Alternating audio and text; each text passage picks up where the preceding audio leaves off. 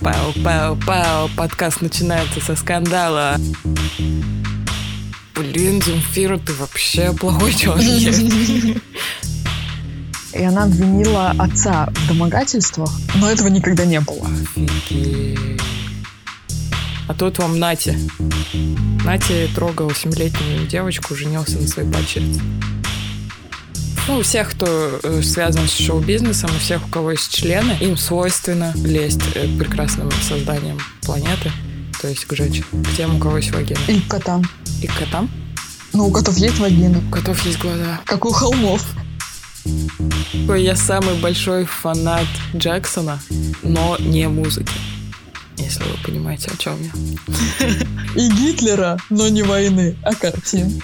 Да, я такой человек. С вами подкаст Павел Рейнджер. Здравствуйте, девчонки и мальчишки.